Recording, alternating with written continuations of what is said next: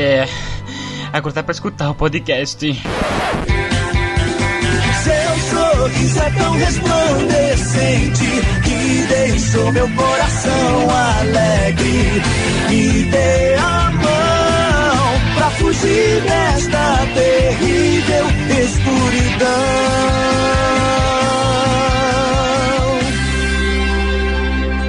E aí, povo? Aqui quem fala é Johnny Campos. Será que vocês realmente conhecem a grandeza de um dublador? Meu Brasil! Meu Brasil! Varonil! Sidão de Barros na área! Um calor infernal em minha esquita. Mas eu quero dizer uma coisa para vocês. Seu sorriso é tão resplandecente que eu. Eita. Errou! Esqueci a letra. Errou, bicho! Errou. Já, já, já, é já aí, começou já errando, já começou passando vergonha. Já passando vergonha. Sou a vergonha do Fala com a gente, pô. Olá, minha vizinhança. Boa, bom dia, boa tarde, boa noite. É, meu nome é Diogo Ortiz e eu venho perguntar para vocês: é sorriso resplandecente ou é coração de criança? Hoje vamos ter alguém especial para estar tá respondendo essa pergunta para vocês, valeu? Exatamente, Diogo. Hoje estão falando um convidado mais do que especial, Ricardo Fábio, dublador e cantor sensacional, sem falar na pessoa maravilhosa que ele é. E vocês vão conhecê-lo hoje aqui. Mas antes do cast, fala com a gente. Fala com a gente. Comenta com a gente. Comenta com a gente. Come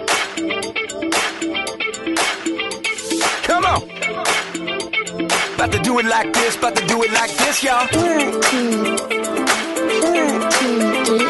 Yeah. One, two, uh. one, two, three. Meu Brasil! Meu Brasil, varonil! Aqui quem fala não é o Sidney, enganei vocês. Ai, que felicidade! Estamos no nosso quarto podcast, cara. Quarto podcast. Parece que é pouco, mas não é pouco pra, pra gente, não. A gente tem travado horas de edições, horas de batalha, muitos erros, muitos, alguns acertos. E a gente tá querendo acertar cada vez mais. Nós queremos trazer conteúdo bom para vocês, conteúdo de qualidade. A gente tá tentando, né, galera? A gente tá tentando. Vamos lá para um. Comenta com a gente, mais uns comentários e e-mails. Eu vou ler aqui do Randall Pessoa. Fala, meu irmão, tudo bom? Beleza, Randall, e aí? Primeiro, quero parabenizá-los pelo podcast. Segundo, vejo que vocês têm melhorado a qualidade dos áudios no podcast e isso muito me agrada. Continue assim e pesquisem sobre Lufs e etc. Gostei das ideias que vocês propõem. Bom, Randall, obrigado, cara. Poxa, é muito bom ter um feedback de vocês que estão escutando, somente de pessoas que entendem, que provavelmente você entende. Falando sobre Lufs, você deve entender bastante. Você deve ser o cara incrível Cara, brincadeira. Randall é um cara muito incrível. Ele, ele sabe muito sobre áudio, ele sabe muito sobre som. E, Randall, queremos você no podcast com a gente, hein? Vem falar com a gente. Marco Xavier, lá do Facebook. Boa noite, galera do Cast com a gente. Cara, Sou fã de Dragon Ball e penso exatamente isso sobre o protagonismo de Goku. Até quando eles vão fazer o Goku vencer pelo protagonismo? Pelo amor de Deus. Tá aqui, ó. Pelo amor de Deus. Valeu, Marcos. PS, gostaria muito de participar de um podcast com vocês. Parabéns pelo trabalho cara, vamos marcar direitinho, porque, como diz nosso slogan, aqui você tem voz. E é assim que a gente faz. Você tem voz, tem uma ideia para divulgar para todo mundo. A gente vai tentar marcar com, você, com, com as pessoas que querem. E, e, e, é isso. A gente vai fazer um trabalho legal assim, tá bom? Gostaria também de agradecer a nossa vizinhança do Facebook. Queria mesmo falar de todo mundo, mas não vou, eu não posso ser injusto porque são. Cara, vocês são demais. No Facebook vocês são demais. Tem compartilhado, tem curtido, tem só crescido a nossa página, tem só colocado pra frente nosso trabalho. Cara, vocês são sensacionais, de verdade. Eu, vocês são demais, vocês são demais, vocês são demais. Valeu e fica com a gente em mais um podcast sensacional. That's how I know.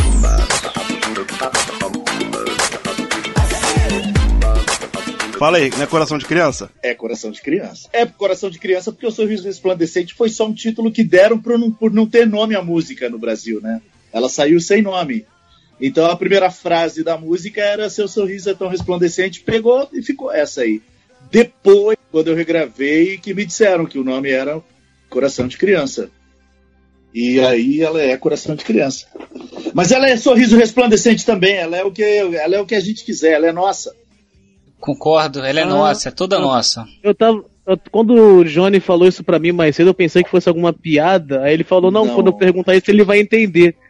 Aí eu falei, tá, agora que eu entendi que não é piada. Não, é real, é.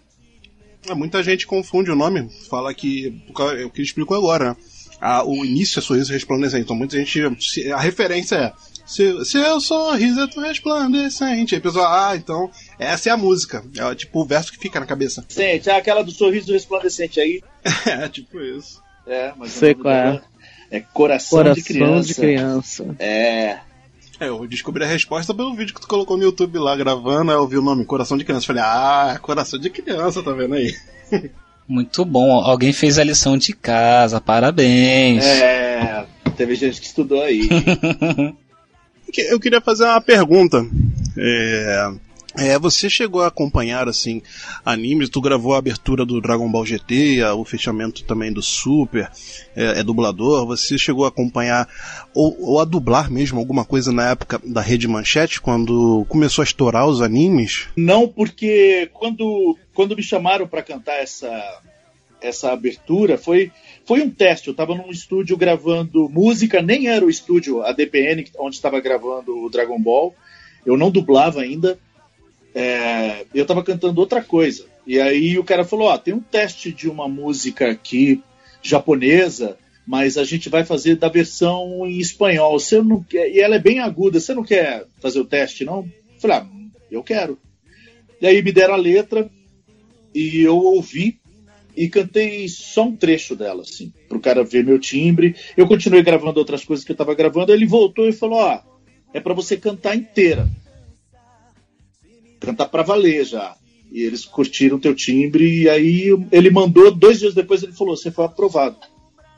E aí, cara, o Dragon Ball tava, eu acho que tava assim, muito no começo, assim, não era tão, né? O Dragon Ball não era tão tão conhecido assim e tal. É, e para mim, eu já tinha 30 e poucos anos, é, eu nem tinha tempo de ver TV de manhã, não sabia dos horários de nada. Minha mãe que falava, ó, tá tocando aquela música no desenho, toca todo dia, tá tocando pra caramba. E só que essa molecada que assistia esse desenho nessa época, no caso, acho que vocês, né, assistiam o quê? 10 anos? Quantos anos vocês tinham? Ah, não, era. ma- 14, vai. O GT, no caso? É. Cara, eu devia ter. Eu devia. Cara, acho que eu devia ter 18. É, por aí. Não lembro. Não. Não, quando passou o GT, você tinha 18? Eu acho que sim, eu tenho 32, jovem. Ah, então você é um saudoso recente, assim, né? Digamos. Exatamente. A, a minha sobrinha, ela tem mais ou menos a idade de vocês, talvez um pouco menos, não sei. Ela tem vinte e poucos, assim. E ela que falou, tio, ó, lá na faculdade, quando eu falo que você cantou essa música do GT, a galera tira onda na minha cara, fala, imagina, pô, isso aqui nada, seu tio cantou isso aí e tal. Eu fui começar, isso foi em 2014. Eu fui começar a ir atrás e vi que realmente essa música estava no inconsciente da galera que estava saudosa, né? De uma coisa de quando eles eram crianças. Então, eu não tinha essa noção. Eu não, eu não fazia ideia. Aí, voltando lá em 2002, 2003 por aí, é, eu não tinha dublado nada ainda. Foi depois disso que eu fui para um estúdio e comecei a dublar coisas muito pequenas mesmo, bem pouco assim. Demorou bastante para entrar no mercado da, da dublagem para valer. Mas eu não acompanhava o Dragon Ball. Eu não, não para mim era um desenho, entendeu? E para mim cantar o GT, eu, eu senti na época que era, um, era uma era uma coisa muito séria, assim, pelo, pelo jeito que eles estavam tratando a música, a letra, a adaptação. Depois eu fui ver o japonês como era, Uhum. e eu, ach, eu achei que era alguma coisa grandiosa. Eu falei, isso aí não é, um, não é uma coisa qualquer, não é mais um desenho, não. Isso aí é uma coisa muito séria. É um segmento interessante. E não deu outra, foi, né? E continua sendo, né? Mais ainda, né? Vem aí. é, o Super vai, vai ter mais, né? Vai continuar. Sim, eu também ia perguntar isso pra você, se você é, chegou a escutar a versão japonesa, o que que tu sentiu, tipo assim, caramba, eu vou cantar essa música. eu, eu fico arrepiado de contar isso aí. É, depois que eu gravei, depois, de, depois que eu gravei a, a- a- em 2014, que o pessoal do TSB Anime me achou e pediu para eu gravar a versão completa, eu fui estudar a cultura japonesa dentro da música de animes, assim. Eu fui, fui me enfiar para saber quem era quem, o que, que eles faziam. Cara, isso é, é muito sério na vida deles, assim. É uma Uhum. coisa. É, é uma meta, uma regra de vida, assim. Eles se baseiam, a vida deles e dos filhos é baseado no que eles contam nesses desenhos pra gente. É, é, é muito sério isso daí. É o mangá do, do- da revista. Eu fui pro Japão. E quando eu conheci o cantor do GT aqui no Brasil e que ele chorou e me abraçou, depois que ele viu a galera cantando no Anime Friends em português, Isso em 2016, né? é, ele falou muito obrigado pelo que você fez com a música aqui no Brasil. Ele viaja o mundo inteiro, né? E ele disse que nunca viu uma galera cantar com tanto fervor o tema do GT como ele viu aqui no Brasil. Cara, que lindo. Poxa, emocionante. Então, desde então, eu só ouço japonês. Tudo bem, o- a versão que me apresentaram do GT para cantar em espanhol é bacana tal, mas o tapa do japonês é outro, velho. Aí, toda vez que eu vou cantar, o, o Yokai eu, eu recebi para cantar em inglês, mas eu fui procurar o japonês para me basear, para saber Uhum. de onde, como nasceu, né? É, o- todos os outros, o Super também, o Super me foi dado já em japonês. Eu pedi, eu falei, me dá a versão em japonês. Bacana. Quero cantar no sangue dos caras, né? Tem faz, faz toda a diferença. Se você ouve uma abertura em inglês, o- eu, eu participei do Dragon Ball Kai, como eu dublei o Kai. Uns personagens bem pontas assim, motorista de alguma coisa, nada muito, sei lá, não, nem lembro direito o que que era. Era piloto, sei lá do que, eu não lembro. As vozes de fundos. É, são, são as pontas que chama, né? É, eu tinha até apresentado uma versão da abertura que o estúdio nem pediu, mas eu apresentei. E eles falaram: não, mas a abertura não é essa, a abertura é essa aqui. Era uma abertura em inglês, cara, morna demais. Muito morna. Muito careta, muito. Isso no atual Super No, não, não, no Dragon Ball Kai. Dragon Ball, como é que Dragon é? Ball Kai, isso mesmo. Dragon É, Ball o Kai, Dragon que, é, Ball Kai. que é a versão do É o rama- Z o remasterizado. Exatamente. Uma abertura muito morna. Eu falei, ah, não. Eu, eu, se for pra eu cantar, eu não vou cantar essa. Eu vou cantar as que, os fã, que o fã conhece, porque. E aí eu não sei o que, que o estúdio fez, quem gravou, se, como, como foi e aonde saiu. Eu não ouvi. Eu não fui, eu não fui ver. Então, assim, resumindo, eu não, não, não tive muito tempo de assistir Dragon Ball mesmo, de, de, de ver todo dia, de curtir. Eu fui ouvindo, fui sabendo do que era Dragon Ball conforme as pessoas vinham me falando. Você que é o cantor da abertura, cara, eles me contavam histórias, me contaram, poxa, essa música faz parte da vida de muita gente, muita gente. Então eu conheci através da galera, assim, eles vinham me falar. Nas, nos, nos shows de anime que eu fiz e faço. Então, cara, acabei de ver, fazer as contas aqui. Se não me engano, a Globo transmitiu em 2002 o GT. Nessa época eu tinha 17 anos. É, então, mas é uma adolescência aí, né? Sim, Conhecia sim. gente muito mais. Gente de 10, de 8. Não, sim, eu tô ligado. Arrisco dizer que tinha gente até mais velha, porque, assim, Dragon Ball tem uma história forte, sabe? E é um grande arco. Pegou muitas gerações. Então eu vou sim. inverter, a- eu vou entrevistar vocês. Eita. É, vou matar uma curiosidade minha. Agora treine na base. É. Qual é o papo que eu ouço é, de que Dragon Ball GT não foi o melhor desenho, mas foi a melhor abertura? Por quê? O que, que aconteceu com essa, com essa versão? O que, que aconteceu com o GT? Por que, que dizem que não foi legal? Não, não é que não foi legal, assim, na minha visão. Tipo assim, o Dragon Ball GT, o que acontece? Ele foi feito pela Bandai, é, mas não foi uma história do Akira Toriyama, do criador. Entendeu? Tipo, o Toriyama ele terminou no, na fase Buu e acho que fez alguns filmes, né? Algumas ovas, sim. É, uns ovos.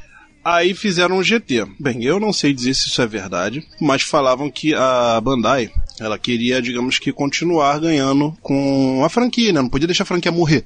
É uma franquia que fazia dinheiro pra Bandai, tanto em jogos, bonecos, enfim. Aí eles começaram a fazer mais histórias.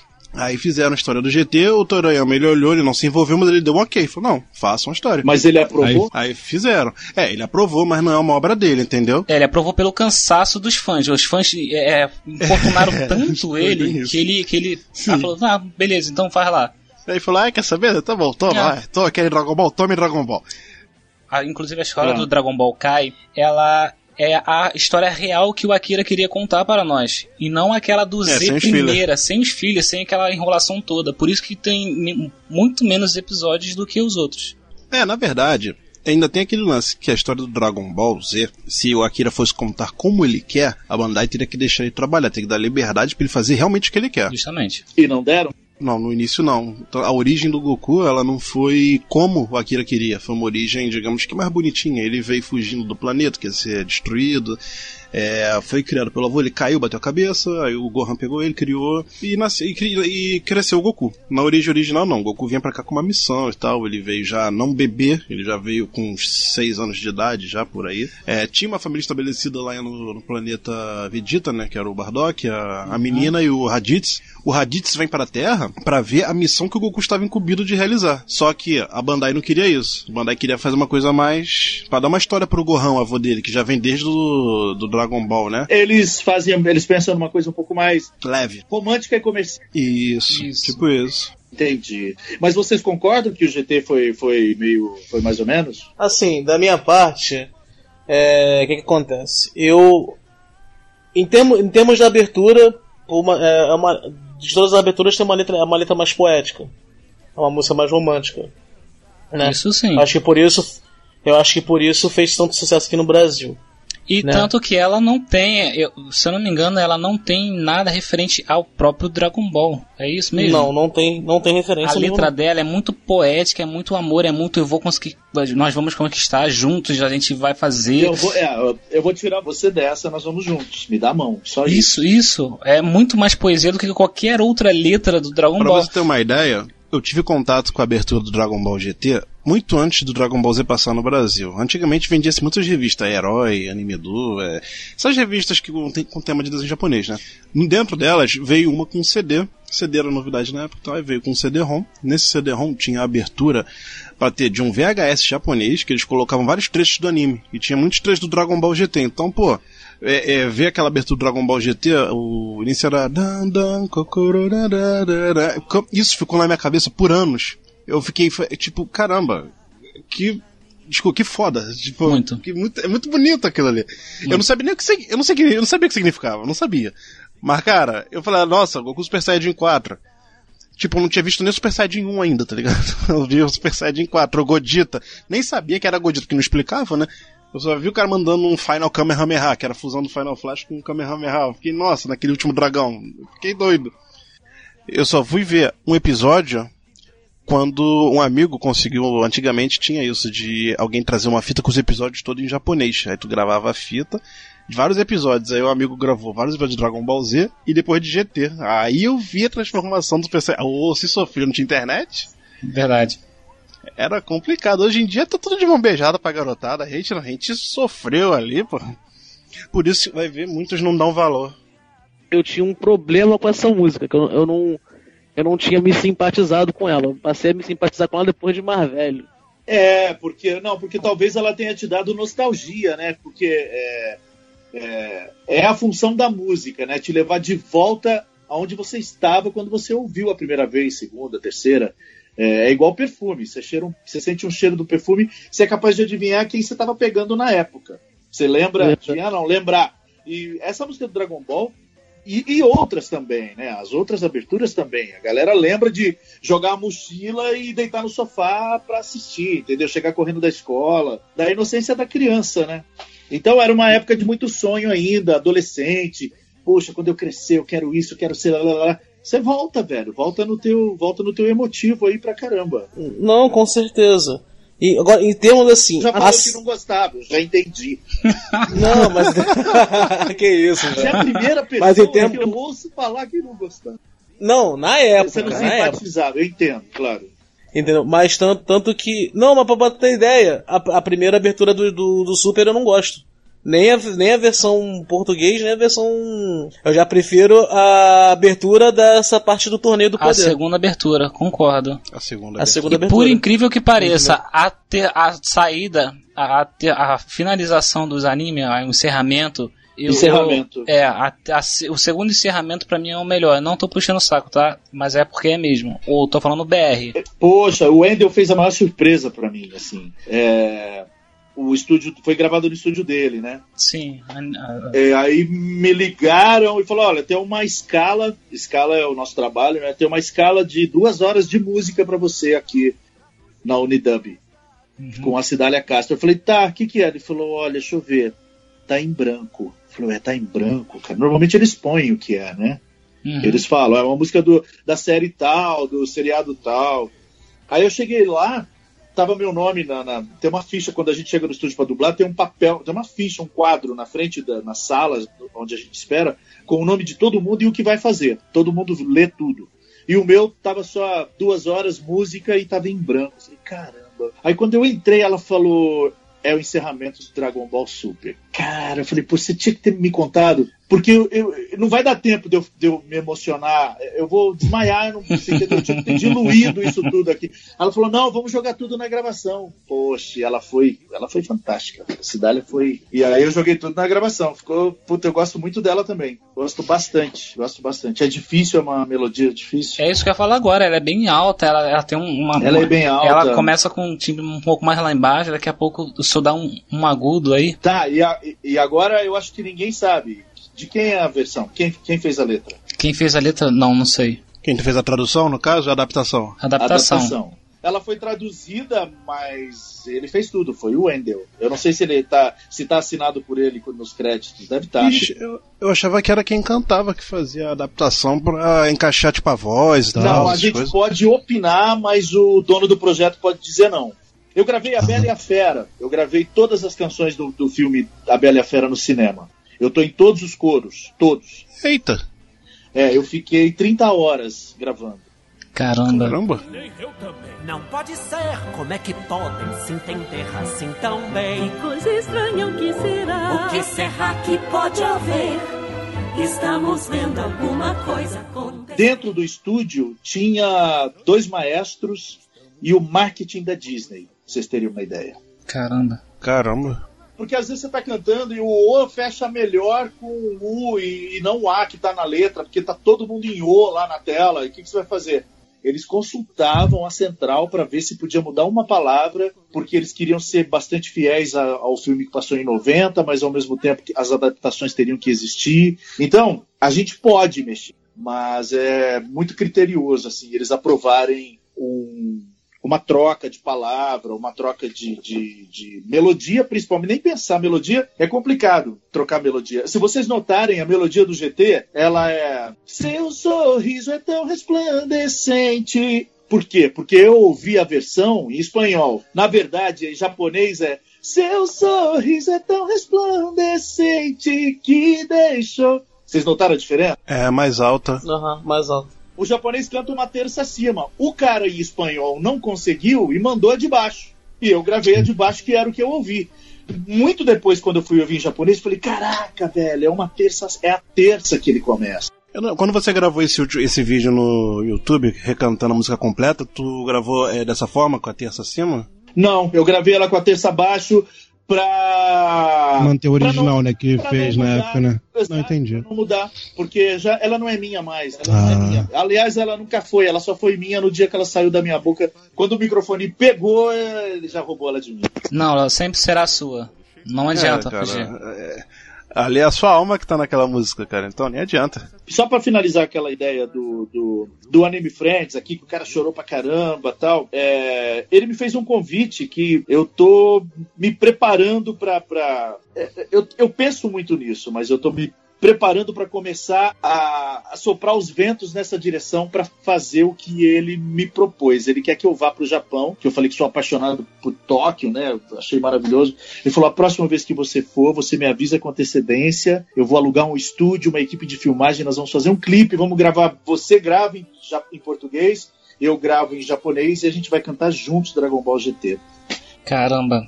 Eu acho que isso é, é uma. É uma é um polimento na estrela, né? Dá um pedestal pro, pra música, assim, falar, ó, pá, ela tá cravada com, com ouro e diamante agora. É, é tipo quando o artista, o ator, no caso, o atriz, né, vai lá na calçada da fama de Hollywood. Exato, eu penso, é, é, eu acho que tem a Ah. mesma. Eu acho que tem Na a calçada mesma- da fama. Caramba, cara. É gravar Cara, com isso é muito cara. legal, velho. Isso é bacana, muito legal.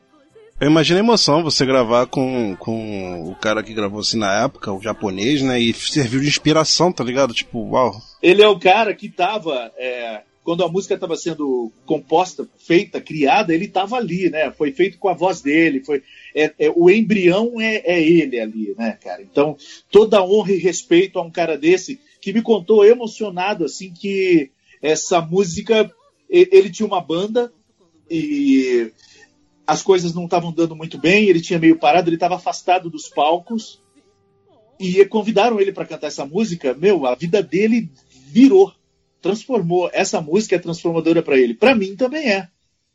Então é, é uma soma muito grande de, de emoções. Assim. Essa música ela, ela veio para causar, cara. Ela veio para causar mesmo. Eu acho, é para mexer. Eu acho que isso é uma é uma coisa que eu vou bancar eu mesmo, entendeu? Eu, vou, vou eu faço uma viagem por ano. Eu tenho ido muito para pro, Amazonas, né? Por causa do meu querido boi caprichoso. Mas uma hora dessa eu desvio e vou de novo pro Japão. Vou lá e vou fazer esse clipe com esse cara. E aí ninguém segura nós. Você não pode acreditar, mas antes de a gente começar a montar esse esquema do, do podcast aqui hoje, eu estava escutando simultaneamente as duas músicas, em japonês e em português. As duas versões? As duas versões, então, uma colada na outra. Vai, vai ficar legal. Isso vai ficar legal. Isso, isso é, é, muito, é muito forte, é muito simbólico. Muito. Para mim, para mim e para ele e para todo mundo, né? O senhor falou do, do mangá lá, de, do, da cultura deles que, são, que é muito forte. Tem um, um anime, e antes disso ele era mangá, claro, chamado Pakumen, que ele fala da história de dois rapazes que se uniram para ser mangakais, aqueles que fazem os mangás antes de uhum. se tornarem animes. Então eles batalharam por isso desde da, da, da escola. Uma queria ser é, dubladora, cantora, para atuar e cantar no, nos desenhos, nos animes que ele faria posteriormente. Eles se casar, eles só se casariam depois que esses sonhos se concretizassem. Se realizasse. Maneiro demais, né? É, Poxa, é muito forte, cara. É muito lindo. Eu, e ainda eu, eu, admiro muito as pessoas. Tem bastante gente no Brasil que, através disso, através das músicas, dos desenhos, dos animes e tudo, começaram a se enfiar mesmo na cultura japonesa e descobriu tanto que aquilo é maravilhoso, né?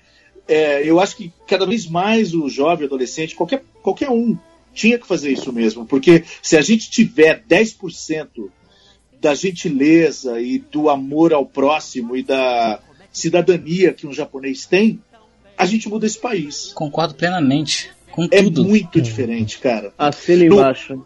No último dia, quando eu sabia que, tipo assim, amanhã eu vou embora para São Paulo, me deu uma crise de choro dentro do metrô. Eu fui sozinho, eu não conheci ninguém lá. Eu, você conhece alguém, mas amanhã é outro alguém, e é o pessoal do hotel. Uhum. E, mas eu fui tão bem tratado e fui é, tão, tão. Eu vi tanta demonstração de cidadania e de gente de verdade que eu chorei quando eu, eu sabia que eu ia deixar aquilo para trás. Mas, e, de, e, por indignação também, né? De saber que o, o, o erro tá muito, tá muito na gente. Tá muito na gente. Assim. A gente tem que tem que se reciclar todo dia para chegar no que os caras são. Olha o que eles fizeram na Copa, né? De catar teu lixo, de. É coisa do dia a dia, ninguém, ninguém tá falando de mágica, não. É uhum. coisa do dia a dia mesmo, né? É, pra gente chegar neles é muito tipo, Eles praticam o que todos deveriam fazer, né, cara? Vai muita reciclagem de ser humano ali. Muita, muita, muita. É apaixonante, cara, apaixonante. É por isso que eu amo muito a cultura nipônica. É, maravilhoso. E a culinária também eles são muito doidos, né? São completamente malucos, mas tá tudo certo.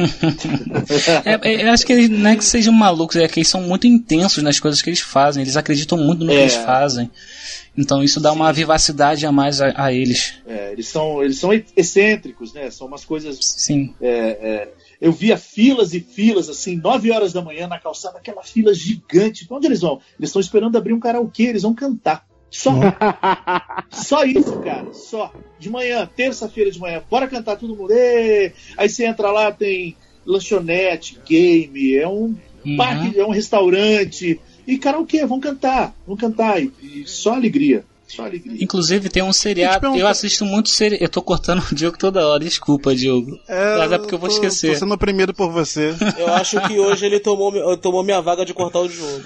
É verdade. Ô, Johnny, só, você só tem que falar uma coisa. Eu posso fazer um adendo? Tem que falar isso. Não, vou fazer adendo nenhum, não. Fazendo um adendo agora, tem vários, vários seriados na Netflix japoneses. Tem muito Ah. seriado japonês na Netflix e eu assisto quase todos. E tem um que me chamou muito a atenção. Eu só não vou lembrar agora o nome. É, ele era um cozinheiro que só abria de meia-noite às sete da manhã. É um seriado fantástico que as pessoas chegam lá. Imagina, ele, ele pegava o pessoal da madrugada, só tem Isso. monstro à noite, né? velho? Isso. E tem muita história de madrugada Poxa, que ele imagina. conta, maravilhosa, é cada história maneira.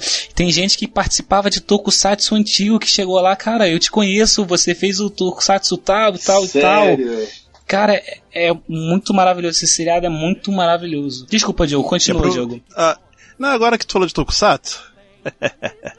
Aproveitando É, é, a é, deixa. Entrou na área dele. Aproveitando a deixa. Chegou onde ele queria. Eu gosto muito. Enfim, é o seguinte, tipo, tu. Desculpa, tu, ah, que feio. É, você gosta, já viu algum tokusatsu? É, já quis dublar? Tem conhecimento? Assistiu algum quando era mais novo, assim? Ou não?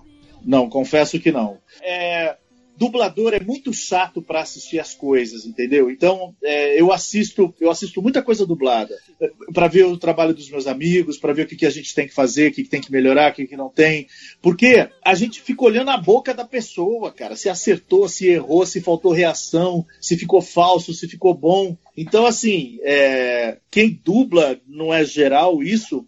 A gente dificilmente está ligado, assim, a gente assiste o que a gente dubla. Ah, entendi. Eu não tenho muito tempo. Assim, se, se eu pegar Netflix, eu não saio mais de casa, cara. É, é, é- é de se enfiar. E a gente sai de manhã e volta à noite, né? Bem-vindo à nossa vida. É tipo isso, Netflix é. É o dia inteiro dublando, é o dia inteiro dublando. Então é, é muito difícil a gente, mesmo apaixonado por dublagem, esse é o nosso trabalho, né? Então a gente encara muito como um trabalho. Muito, muito, muito, muito. E sério, bem sério mesmo. Então Sim, a é- dublagem pra gente tem outra conotação. Você teve vontade de dublar, assim, algum anime que você viu depois que você fez a abertura do GT? Aí você, vamos supor, tu ficou mais ligado no- nos animes. Muito, eu, eu, eu, Aí. eu gostaria. Eu gostaria de ter dublado no, no Kai mesmo. Tinha coisas que eu gostaria de ter feito. E vi amigos meus que fizeram no Super, cara. Eu tenho grandes amigos que estão dublando no Super. E assim, você não dubla um personagem porque você tem um ano, dois ou dez de dublagem. É porque você foi lá, fez um teste e a tua voz se encaixou. Nem pra teste me chamaram. Mas eu entendo por quê. Por quê? Eles salvaram a minha voz para o encerramento. Ah, então a entendi. pergunta é: você trocaria dublar um personagem no Super e não cantar o encerramento? E Aí o bicho pega, né? Trocaria ou não? faria- Não. Não. Não trocaria. Eu acho. Eu, eu adoraria dublar alguém no Super. Poxa, acharia o máximo. Mas, cara, você quer me ver feliz? Me dá uma abertura de desenho pra cantar ou um encerramento. Puxa, eu acho fantástico, velho. Fantástico. Adoro, adoro, adoro. É aquele negócio também, ô Rico. Às vezes o anime pode. Não o caso do Dragon Ball. Às vezes o anime pode até ser ruim. Mas se a abertura for boa, ela vai marcar. Sim, ele, ele puxa, né? Ele puxa. Mas é, é que eu, é, é que antes de ser ator eu já era músico. Então uma coisa me levou a outra. Né? Foi Sei através qual da música que o ator apareceu e por aí. Então tudo que eu fiz na minha vida, tudo, tudo, sempre teve música, tudo. Eu até te dou um exemplo meu recente, né? Que eu terminei um Tokusatsu recentemente. Ah, Que quando era mais novo eu gostava bastante, depois de ter- hoje ter visto o final, eu fiquei decepcionado. Ele até foi até comentário de um outro podcast nosso. Mask Man, né? É um Tokusatsu que eu gostava pra caraca e depois que eu vi o final eu fiquei decepcionado, mas a abertura é marcante pra mim pra caramba, porque eu adoro a abertura do Mask Man. É, música, música é música, né? Mas tem abertura também que pode dar um- uma escorregada aí, né? Sim, sim. Se não cuidar, ela pode. Eu já vi algumas coisas, não vou citar. Ah, É, tem- eu ia perguntar uma- agora. Não pode, não pode. Tem algumas coisas que fala, eu não falei, eu não digo que eu faria melhor, não, mas eu digo que a própria pessoa que fez faria melhor. O senhor lembra do- da abertura do Cavalo de Fogo? Não sei se o senhor já pegou essa parte, que o senhor já era. um, deveria ter uns 60 anos em 1980, não é isso? Tô é brincando, é? calma, calma, tô brincando. Oi? Pera aí que eu. É melhor. Melhor você Que isso, ela aí. Em 80, em o- em 80, meu amigo, eu tava enfiado em baile, eu fazia baile pra caramba. Eu, eu, eu, eu ouvia a rádio o dia inteiro pra tirar as músicas, porque não tinha internet, a gente tinha que tirar no ouvido e falava Ah. merda pra caramba, porque não dava pra entender tudo que tava sendo cantado. Então eu fazia muito baile na década de 80. Então eu Caramba. não tinha, é, não tinha muita, muita relação com a TV. Mas qual é a música? Canta aí. Quando me disse então que um dia eu a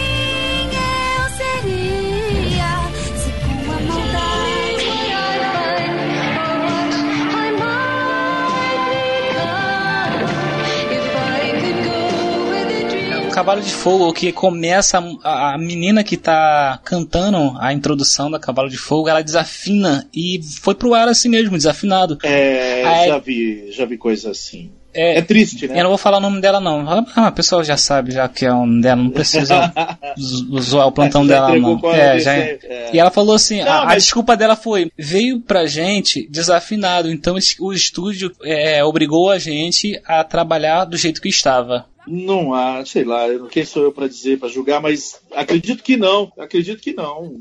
Poxa, ninguém vai te mandar nada desafinado. Veio de onde, né? Sei lá. Então, assim, alguma coisa aconteceu. Alguém ficou com uma direção razoável, não foi, não foi bem dirigido, ou ela realmente é, vai saber quanto tempo ela demorou pra cantar do jeito que ela cantou. Uhum. A, a prova é a gente pegou de YouTube daí. Vamos pegar a versão original, em inglês, né? E a gente vê. Se tiver daquele jeito, a menina falou a verdade. Não, e outra coisa também, que nem a polêmica da Pete gravando o game. A culpa não é dela. Rapaz, é, Eu achei verdade. demais na entrevista que ela deu. Ela falou: olha, dentro do estúdio tinha um cara que ficava dando ok, assim, falando ok, ok. Então, se, tá, se o dono falou que tá ok, tá ok. Concordo. Tá É, o pessoal crucificou a Pete, não a quem Não, né? produziu. É, tá errado. Tem que ver quem é que tá. Quem é que, que, que te deu a, a condição de trabalho, né? É, tipo assim, chamou. O cara, o empregador chamou, você foi. Você executou o serviço. O cara falou, joia, tá bom. Eu que tô te empregando, tô dizendo que tá ok. Pô, eu vou falar que tá ruim? Ainda tá ganhando? Ah, Não, e outra, é, você, você como um profissional, você tem, você tem o seu, seu feeling, né? Peraí, ó, o, o diretor, faz mais uma pra mim que eu acho que eu posso fazer um pouco mais afinado. Vamos fazer de novo, pra você não precisar passar na máquina, afinar a voz lá no, no autotune e tal. Verdade. Na, na época dessa menina não tinha, né? Então, não sei, ela cantou, é, era o máximo que ela conseguia. É, então a gente tem essa liberdade de falar, vamos de novo, eu quero só ver se eu consigo. Salva essa aí, vamos fazer mais uma. Pra você ir embora pra casa feliz, Uhum. tranquilo. Opa, fiz um trabalho bacana. É, É, autossatisfação, né? Mas tem coisas que a gente não consegue. Tem coisas que o diretor bate na mesa e fala: tá pronto, acabou, tá feito, obrigado, a gente se vê numa outra, num outro dia. Tchau, obrigado. Caramba, velho, eu queria ter feito de novo. Existem, precisa ver qual foi a condição que isso rolou, né? É, tem muitas condições, ah, muita, muitas, muitas É, variantes acontecem, saber. então.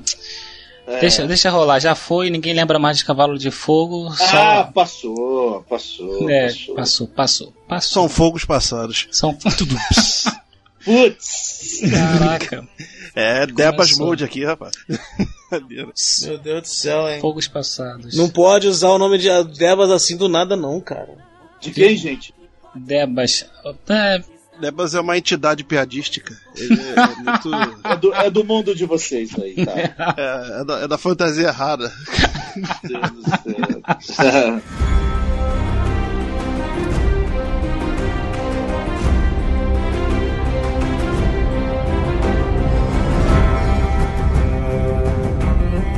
Não, aqui, não, é, é porque a, a pergunta envolve uma coisa que eu gosto muito, que é Game of Thrones. Aí eu queria saber quem você dublou em Game of Thrones, por favor. Que essa, essa informação veio muito nova pra mim, fiquei. Euron Greyjoy. Ah, na mosca. É o tio do. Aaron, deixa eu, deixa eu- É porque, né?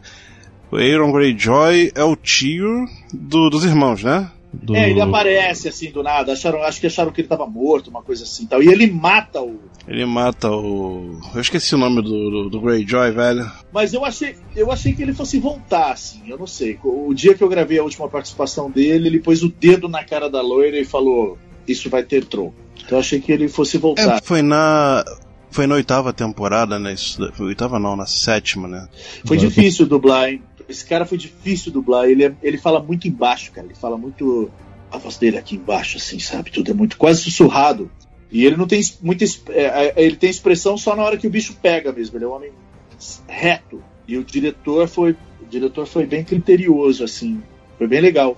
Esse foi um dos trabalhos que mais demorei para dublar, assim, de, de é, que normalmente a gente assiste o trecho, ensaia uma, duas vezes e grava e vê como ficou gravado. Esse a gente ensaiava bastante, cara, bastante. Tipo, você tava acompanhando assim a série do, do Game of Thrones? Não, só os capítulos que eu gravava me era dito tudo que acontecia. É, aí pegava já um resumo, né? É, eles te davam um resumo para você botar intensidade e, e- e normalmente durante a cena também o diretor fala, ó, vamos de novo, porque você tá fingindo que não sabe. Você sabe. Você tá fingindo que não sabe. Aí muda. Né? Então essa A entonação muda, o jeito de falar muda, né? Ah, muda total. Muda total. Se ele fala assim, é, você tá dizendo que não, mas você tá mentindo, o não é outro. O não é diferente. Então, respondendo, assim, é, é, poucas coisas. Eu acompanho. Do que eu dublo, eu acompanho The Royals, que é a realeza. Acompanho isso, acho legal, é bem maluco. O diretor é insano, cara, é insano. Isso eu acompanho. Acompanho um que é bem de adolescente. Todo mundo é MacGyver, assim. Eles, eles querem mudar o mundo. Chama Scorpion. Eu faço um nerdzão lá fudido. Eu acompanho esse também, eu gosto. E mais o Game of Thrones, pouca coisa. Scorpion é ótimo, ele tá, tá no- até no Netflix, se eu não me engano, tá. E assim, ali é tudo verídico.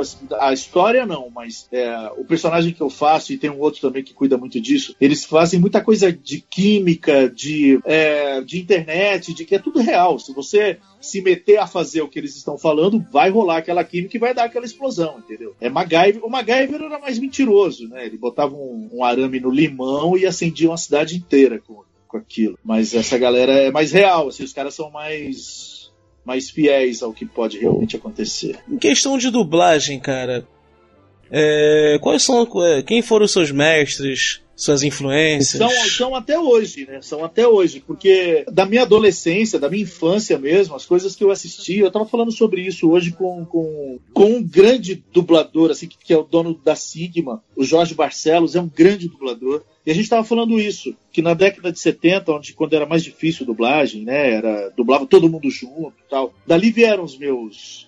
O meu interesse para saber quem é que, que, que tem atrás dessa voz, quem que faz, né? Da onde vem isso tal. E hoje eu conheço todos eles. Poxa, você ser dirigido pelo Kiko do Chaves, é. Eu demorei para parar de tremer as pernas quando isso aconteceu, entendeu?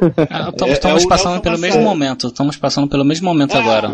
Então, né? Que bobagem, que bobagem. É o Nelson Machado. Aí eu cheguei lá, era ele. Ele falou: Você é quem? Que ele, ele, ele é 250, ele não é 200. Você é quem? Eu falei: Eu sou o Ricardo Fábio. Então entra que a gente vai gravar. Vamos lá, você já dubla faz tempo? Como é que é a tua pegada? E falei: Cara, eu- vamos fazer. Eu fiz três anéis com ele só. E eu saí de lá flutuando. Falei, puta, que do caralho, velho. Eu fui dirigido pelo Kiko do Chaves. E hoje ele é um grande, grande amigo meu, grande, de- tomar uma ceva junto e de falar de filosofia de vida. Grande amigo, grande. Isso não tem preço, né, cara? Então, os meus ídolos mesmo são os, os meus mestres, são Mauro Eduardo, que é o, o antigo Homem-Aranha, Nelson Machado. Poxa, teve uma vez que um diretor na Marshmallow, ele não pôde continuar naquele dia dirigindo e eu assumi, porque é, eu conhecia a série, é voice-over, eu sabia muito bem do que, do que se tratava, e eu sentei para dirigir. Eram dois atores só que eu ia dirigir. Era das quatro às seis. E era a Chiquinha do Chaves, velho. Eu não, eu não, eu não me mexia. Falei, caralho, velho, é a Chiquinha. Ele falou, vai aí, meu, vai aí, dirige a mulher, vê se tá certo, vê se tá errado. Eu falei, como é que eu vou fazer isso? Com a Chiquinha, cara. Ele falou, vai, velho, vai. E era pouca coisa. E hoje é uma, é uma grande amiga minha, assim. O, o tempo vai se incumbindo da gente entender que a gente escolheu uma profissão que, se ela der certo, é, você é muito abraçado, né? Mas depende só de você, não depende de ninguém mais. Depende de você. Pra você dar certo na dublagem, de ninguém mais vai depender. Então, os meus mestres são os diretores. Eles que me deram. é, Eu não fiz curso de dublagem, eu dublei por osmose. A, a primeira cena que eu fiz era um Pinóquio que cantava uma música dentro do desenho e no meio o cara falava. Ela falou: Poxa, mas isso não é música, isso é fala. Eu falei: Mas eu sou ator, eu posso fazer esse pedaço pra você. E comecei a dublar de pouquinho em pouquinho. E os diretores iam dando toque. Ó, você tá respirando errado, é, você tá falando muito reto, olha pra cara dele, tá vendo que ele deu uma franzida na testa? A voz tem que acompanhar isso. Esses caras são meus mestres, os meus diretores, assim, de, poxa, eu dublo desde 2003, dois- 2003 para 2004, ah, vai aí uns 10 diretores que eu considero demais, assim, demais. demais. Caramba, Assim, isso me cabe. é- Desculpa, vai. Vocês estão falando demais, deixa eu falar um pouquinho com o rapaz, pô, que isso? 抱きしめた心のコスモ熱く燃やせ奇跡を起こせ傷ついた Eu não me recordo assim de leitura se você chegou a fazer alguma coisa de Cavaleiros do Zodíaco. Eu fiz Você- no Ômega. agora. Fez o Ômega. Fez? O cara estudou mesmo, cara. Qual a pesagem que ele fez, Johnny? É, é, como é que chamava, cara? Eu sei que ele matou um cavaleiro. Ah, tá, tá, tá, tá, tá, tá, tá. Cavaleiro de Ouro que matou? Como é que eu chamava? Ah, tá. Já sei, ma- matou o de Libra. Hoje, eu É. esqueci o nome dele. E aí eu falei, cara, eu tô fudido, velho. Pô, eu matei um cavaleiro, eu vou ser, eu vou ser linchado na rua. Tudo que o Dragon Ball me trouxe, o cavaleiro vai levar embora. Ele falou, relaxa. Caraca, velho, tu usou, a, tu, usou, tu usou a espada do Hyperion, velho. É isso, que, foi que- difícil, que massa. Foi difícil matar aquele porra, foi difícil. Uma cena muito intensa. Mas eu Uma- tenho muitos amigos que são dos Cavaleiros e é, é uma força muito grande também. Cavaleiro do Zodíaco é um peso grande também dentro do- do- da dublagem, né? Muito. O cara fala que foi que é, que é Cavaleiro, dos, que ele dublou Cavaleiro, o, o Marab. Essa segunda temporada, né, que Pa- de Palas, Pra mim, do Ômega pra mim particularmente foi a melhor, cara, porque a dinâmica de luta foi bem legal, é, é, é, a história em si foi uma história mais amarrada, foi até melhor. Porra, matei um cavaleiro, velho. É? Quem vocês conhecem Não que é, matou um não é qualquer coisa, é claro. Eu não conheço ninguém. E de Libra ainda, hein? Não é um signo qualquer, não. De Não, Libra, é não um não. da tríade lá. Demorou, ele demorou pra matar. Foi assim, pá, acabou. Pô, Não, penou, foi difícil, a luta foi difícil Foi pra caramba. difícil. É, cara, foi por isso, foi por isso que o Shiryu voltou a vestir Libra? Eu não sei, porque pelo que eu vi, a armadura de Libra tava contra o cavaleiro. Lembrei o nome, é o Genbu. Genbu de quê? Genbu de Libra. Nisso me cabe outra- outra pergunta. Vai me cair outra pergunta. Você acha que tem idade certa pra começar a entrar na dublagem? Não, eu acho que não. A dublagem exige da gente muita sensibilidade, percepção, dicção, agilidade. Uhum. É um trabalho muito intenso, assim, né? Aceitação de direção, rapidez quando preciso. Uma coisa que muita gente esquece também, humildade. É, então, por isso, é- por isso que eu acho que não tem idade. Quanto mais velho você vai ficando, eu acho que é, é mais difícil para você assimilar isso com, com a rapidez que o mercado pede. Mas não é impossível. E outra coisa também, eu vejo muita gente falar, ah, mas eu não tenho voz para dublar. Eu também não tenho. Só que os personagens que eu dublo têm a minha voz. Então a, a- a sua voz pode ser encaixada assim em algum lugar. Porque dublador não é só olá, como está? Tudo bem? Não, não é não, não só se vive de galã na dublagem. Tem vilão, tem louco, tem de tudo, cara. Então, é, eu acho que não. Acho que a idade não. não- Agora, se você for um velhinho em fase terminal, não tem nem porquê. Não. Eu, meu sonho é morrer dublando. Responde uma coisa pra mim então. Se eu quiser fazer dublagem, eu não consigo. Eu tenho uma voz potente. O estúdio que você vai dublar tem que ter uma rampa pra tua cadeira de roda subir. Mas eu ainda ando, meu filho. Eu, eu uso bengala, mas eu ando. É lá. Bem, vai ser bom que pelo menos ele vai pegar aqueles papéis que aqueles profetas, né? Aqueles senhores, aqueles barbão, né? A voz vai encaixar como nem a luva. Eu quero fazer o mocinho. Tem muito idoso dublando e mandando bem pra caramba, e tem muita criança dublando, porque antigamente não tinha criança, né, dublando assim. É, eram mulheres que faziam meninos e ficava tudo piadinho, né? assim. Justamente. Eu queria, ter, eu queria ter entrado na dublagem nessa época, só que agora tá tarde pra eu começar, já tenho 30 anos já. Não, eu conheço muita gente que tá começando Boa. agora com 30. Mas aí, teve uma mulher, uma mulher não, perdão. Teve uma dublagem, não sei se vocês lembram, SBT, eu tava até vendo hoje, no SBT Dragon Ball, o Dragon Ball clássico. Aham. É, a Globo comprou os direitos um tempo atrás, né, e mudou toda a dublagem, né? Foi uma equipe nova que fez a música de novo, Eu redublaram. não gostei da música da versão da Globo, não gostei. É, a música, é assim, eu não. Porque, assim, a música é boa, é bo- bem gravada, a letra é bonita, o cara canta Sim. bem pra caramba. Assim, Sim, mas tem aquele Eu porém. prefiro o original. Aquele que viu no SBT, o primeiro contato foi no SBT com aquela dublagem do Exatamente. SBT com a voz, Exatamente. a música do SBT, não é porque é Exatamente. melhor, é porque foi o primeiro contato, foi o primeiro choque, tipo, uau, Dragon Ball, que maneiro. Ah, tipo eu assim, e ficamos presos no SBT até a fase do tal Pai Pai, sempre esperando o Goku descer da torre lá do Karim, que nunca descia, sempre voltava do início. E eu, eu, na minha ignorância, achava que o Goku ia descer adulto ali, né? Eu pensei, aí sobe criança, vai descer adulto, vai vencer o tal Pai Pai. Pronto, história bonita. Aí começa Dragon Ball Z, eu achava que era isso. Não tinha internet naquela época.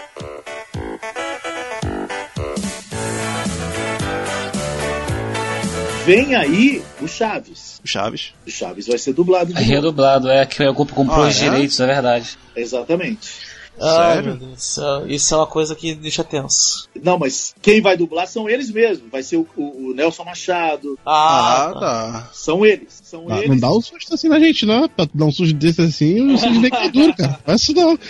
Quem vai dublar o Chaves é o. Eu acho que é no Rio. É um, é um dublador do Rio, eu acho. Que foi o mesmo que dublou quando o dublador do Chaves morreu. Eu acho que. Teve um que fez o desenho, né? É, que Sim, são diferentes. É, a animação pode ser ele ou, ou um outro. o spoiler não foi completo, assim, pra mim. Então, quem me contou foi o próprio Kiko. Ele falou: estamos entrando em estúdio já pra fazer o Chaves. Eu acho que ele ia fazer até um teste, pedir um teste pra ver como estaria a voz dele. Ele, eu acho assim, cara. É, é o cara, velho. É. Foda-se se vai ficar um pouquinho diferente, sabe? Você tá doido, velho. Que, ei, Mamãe! é, Cara, na moral, a, a, a voz do Kiko não, não dá, cara. Não tem como não rir, não dá. Não tem. Eu sei que não dá, cara. Eu- tô no trabalho com os meus amigos do trabalho, cara, é o tempo todo a sirene da ambulância besta. Vocês lembram disso? Aquele. Ah, é a sirene da ambulância besta. Aquilo ali é muito engraçado. Até, hoje eu fico rindo, não posso ver que eu ri desse negócio do- da risada dele. É, é, eu sou muito amigo dele, assim, muito, muito amigo dele. E eu vou pedir agora no ar, assim, vou pedir pra ele assistir, ouvir depois o podcast. Ô Nelson Machado, meu querido Kiko, me chama pra assistir uma gravação sua. Deixa eu assistir você colocando vozes no Kiko pelo menos uma vez. Eu sento no chão e fico quieto, prometo não filmar, nem gravar, nem. Eu também, eu prometo. Eu prometo. Diz que sim, diz que sim.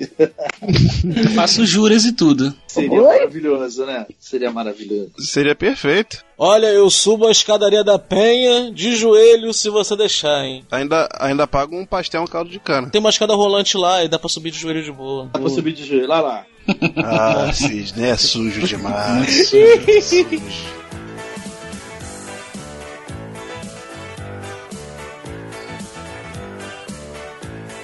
É, então, Ricardo, eu queria saber o seguinte: é, se no Game of Thrones você volta pra próxima temporada, porque pelo que eu me lembro, você terminou é, indo em uma missão amando da Cersei, a Lourinha, né? Eu acho que volto. Eu acho que volto, porque ele prometeu é, vingança, né? Ele falou, me aguarde. Então, quem fala me aguarde vai voltar. Só que é, a gente não fica muito sabendo, assim, só se a gente dá uma procurada, porque é, é lançado meio simultâneo, assim, né? Mas É. algumas pessoas que ficam sabendo antes e falam. O diretor sabe. O diretor já recebe isso antes, mas a gente só sabe na hora mesmo. Como é que funciona isso, assim, essa, a- o lance da simultâneo? As pessoas acham que a gente recebe material, pode levar para casa o texto. Não. Você chega no estúdio, o diretor vai te contar o capítulo, ó, nesse episódio você vai fazer isso, vai acontecer isso para lá. O texto está em cima, você entra na terceira, no anel 4, na terceira página, e vamos ensaiar. Aí você ensaia e vai gravando. É, a gente fica sabendo de tudo ali dentro. Existem alguns dubladores que são mais estudiosos e vão atrás, já sabe do episódio, já assistiu é, sei lá, se tiver disponível em algum lugar, ele já viu, já entrou num fórum, já conversou com um monte de gente, já ficou sabendo, mas é, não dá muito tempo da gente fazer isso, porque é tudo muito a toque de caixa.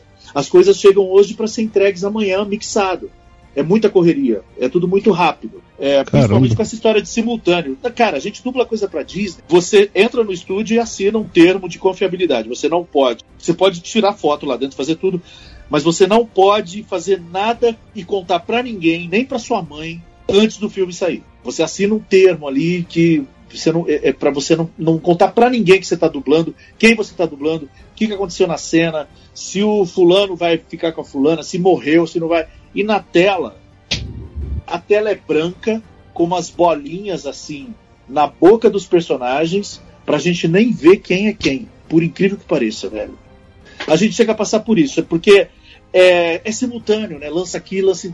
é, Eles querem fazer o mundo inteiro assistir a mesma coisa ao mesmo tempo em todos os países. É, e geralmente leva assim quanto tempo, por exemplo, vamos botar o exemplo do Game of Thrones. É, eles falam, ah, estreia simultânea, é, estamos em março, né? Em abril, estreia, estreia simultânea dia 2 de abril, segunda-feira. É, quanto tempo leva pra você, tipo, entrar em estúdio, vocês gravam um episódio por semana, já, tipo assim, ó, os episódios são esse aqui, o pessoal vai participar de dos 20, 10. Grava. Chega, chega a 20 episódios. Falou, vocês têm que entregar 10 episódios, até daqui duas semanas tem que entregar 10 episódios, porque na terceira semana estreia o primeiro. Então, estreia, a gente tá gravando os outros ainda. dificilmente já gravou tudo, entrega tudo e vai. Porque tem uma coisa que chama refação. Os caras vão assistir e vão falar: ó, oh, não ficou legal isso aqui, troca. Enrolou, é um controle de qualidade, né? É melhor mudar o nome dele, é melhor fazer essa cena de outra, outra fala, volta para estúdio, eles chamam a gente de novo, você refaz. Então hoje tudo é muito rápido. Então o meu personagem, que tinha em média umas falas, é, dependia do episódio, ele entrava mais ou entrava menos. Em uma hora e meia, duas horas, eu resolvia a situação dele de um episódio. Uma, uma hora, uma hora e meia, um episódio. E eu dublava uma ou duas vezes por semana. Então, eu tô achando aí que o, o episódio que eu fiz, em uma semana inteiro pronto. Porque ali onde a gente dublou, era um estúdio só gravando tudo. Às vezes tem, um, tem estúdio com mais salas, e, e, só que isso é ruim, porque o diretor tem que ser o mesmo. O diretor tem que pegar o capítulo, a série e fazer inteiro. Ele sabe cada, cada centímetro, cada fala cada pensamento, ele sabe tudo dali. Então por isso que é demorado. Mas antigamente era, tinha um pouco mais de tempo. Né? Essa história do simultâneo aí é que, que, que, ferra, cara. Quantas vezes eu gravei um negócio num dia e três dias depois estava na TV? Aquele Air Crash Investigation do Investigação Discovery, que fala Puxa. sobre queda de avião, é igual o Mayday Desastres Aéreos. Tá, ah, eu, acho que, eu, acho que, eu, acho que, eu cheguei a assistir isso aí já. Eu gravo muito Passava isso. muito no ID. É, exatamente. Investigação Discovery. Eu gravo muito isso. E teve um que eu gravei assim numa quinta-feira, na segunda eu assisti. É muito rápido, é muito rápido.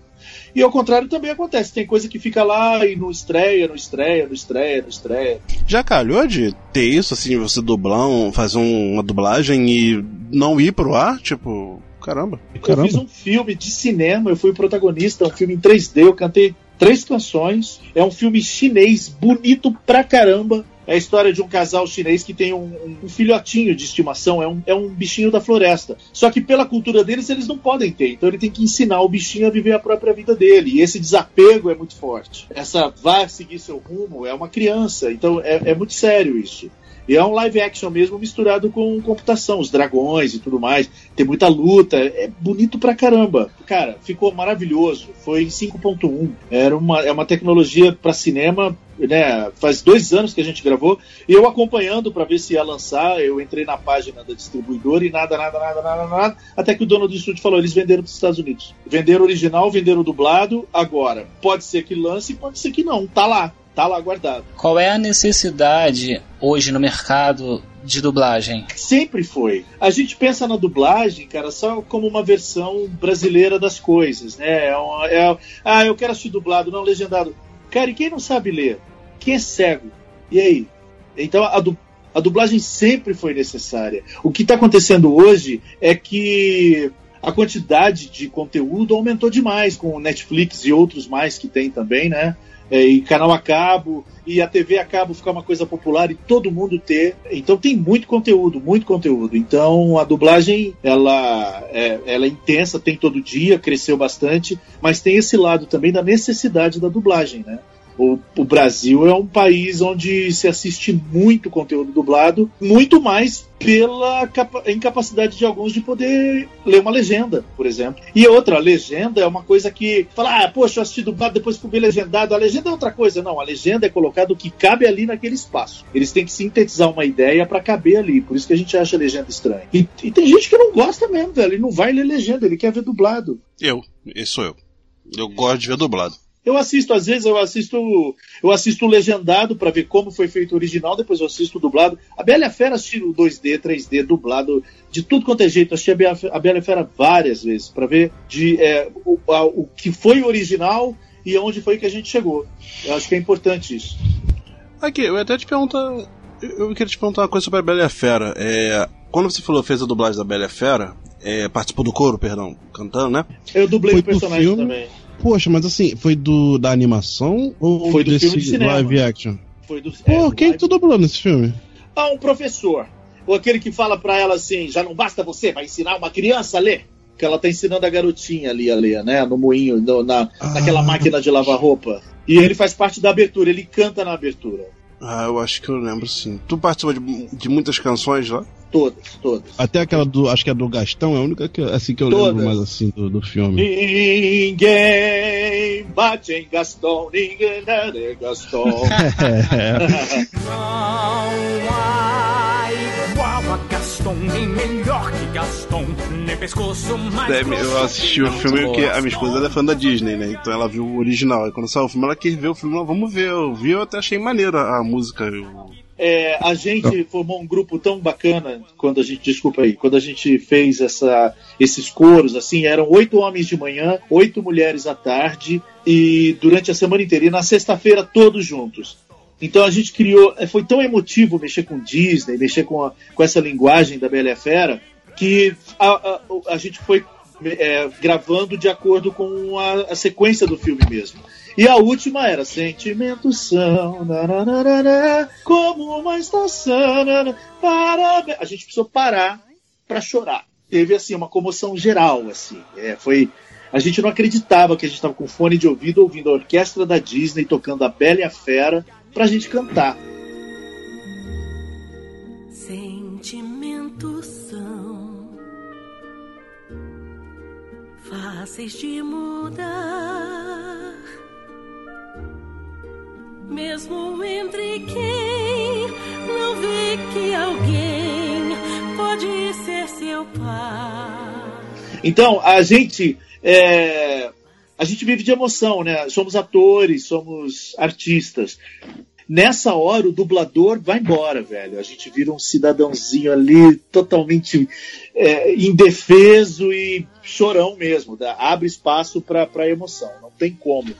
Imagino porque teve uma. Até as pessoas que estavam ao meu lado quando fomos assistir esse filme, elas choravam. elas- Pô, teve uma senhora que tinha chorando, chorando Eu horrores, chorando Eu dei horrores. trabalho dentro do cinema. Eu fui assistir o primeiro numa cidadezinha perto de São Paulo, que quando eu, eu trabalhava. Não, eu trabalhava não, eu fui no show do Ney Mato Grosso, que é um cara que eu trabalhei por nove anos com ele. E ele fez um show aqui perto de São Paulo e eu fui. Um dia antes. E tava passando a Bela e a Fera. Eu fui, ele falou, ah, eu vou no cinema assistir. E eu comecei a cantar dentro do cinema, eu cantei tudo. Eu incomodei demais quem tava do meu lado. Eu incomodei. Eu cantava coro aberto, eu cantava a minha voz dentro do coro, eu não cantava a melodia. Então, assim, devia ser insuportável. A hora que a luz acendeu, o cara falou: Meu, você cantou nesse filme, não cantou? Eu falei: Cantei. E Aí aí, sim, quando acabou a gravação, que a gente gravou em Santo André, não foi nem em São Paulo, foi no estúdio em Santo André. A gente saiu pra comemorar, nós fomos pra um, pra um shopping que tinha um restaurante alemão, assim, e a gente encheu a cara e a gente começou a cantar tudo. Só que ninguém sabia o que era. Você imagina, 20 pessoas numa mesa cantando as músicas da Bela e a Fera em coral aberto. Era a coisa mais linda do mundo, o povo parava pra ver, maravilhoso. E a gente tem Eu um não grupo até precisa nem hoje. saber o que que era, eu tava com o a celular gente não filmando Bela e a. Fera, a gente curte, a gente discute, a gente bate papo, fala e é, criou-se assim uma amizade pra sempre essa esse filme aí foi especial. O nome tá no, no- no disco, o nome tá no DVD, tá lá, nosso nome tá lá. Pô, isso é muito maneiro. É um prestígio também pra carreira, né? Tipo, pô, eu dublei um, um live action da Disney, tá ligado? Tipo, não é qualquer coisa. Não é qualquer coisa. Eu tinha cantado Moana, um antes eu cantei Moana também. Tu cantou Moana também? Cantei, cantei todos os coros de Moana. E foi o primeiro que eu fiz da Disney, assim. E, e um dos maestros, o cara que fez o casting, ele, ele gosta muito de mim, ele me chama pra cantar bastante coisa. Assim, eu canto bastante coisa do canal Disney com ele. E quando eu cantei Moana, eu falei, puta, que legal. Quando, quando ele me chamou pra Bela e a Fera, velho, eu ajoelhei na frente dele e falei, você não existe, cara. Putz, você não sabe o quanto isso é importante. Ele falou, eu sei, por isso eu chamei. Vocês merecem. Quem tá aqui, merece estar aqui. Qu- Quais foram as canções em Moana que tu cantou? Ah, não vou lembrar. Todas. Tem uma tribo que faz um dialeto meio. dialeto de tribo mesmo. Eu fiz todos os coros. E aí eu cantei. é, quando eu, eu abri quatro vozes, assim. Aí ele falou: agora vem ouvir o que você gravou. O que, que você achou? Eu falei: eu acho que tá ótimo. Ele falou: então. Tá ótimo. Tinha que estar razoavelmente bom. Por quê? Porque são aborígenes cantando, eles não são cantores. Você cantou como um cantor. Então nós vamos descantar e tem que ficar bom.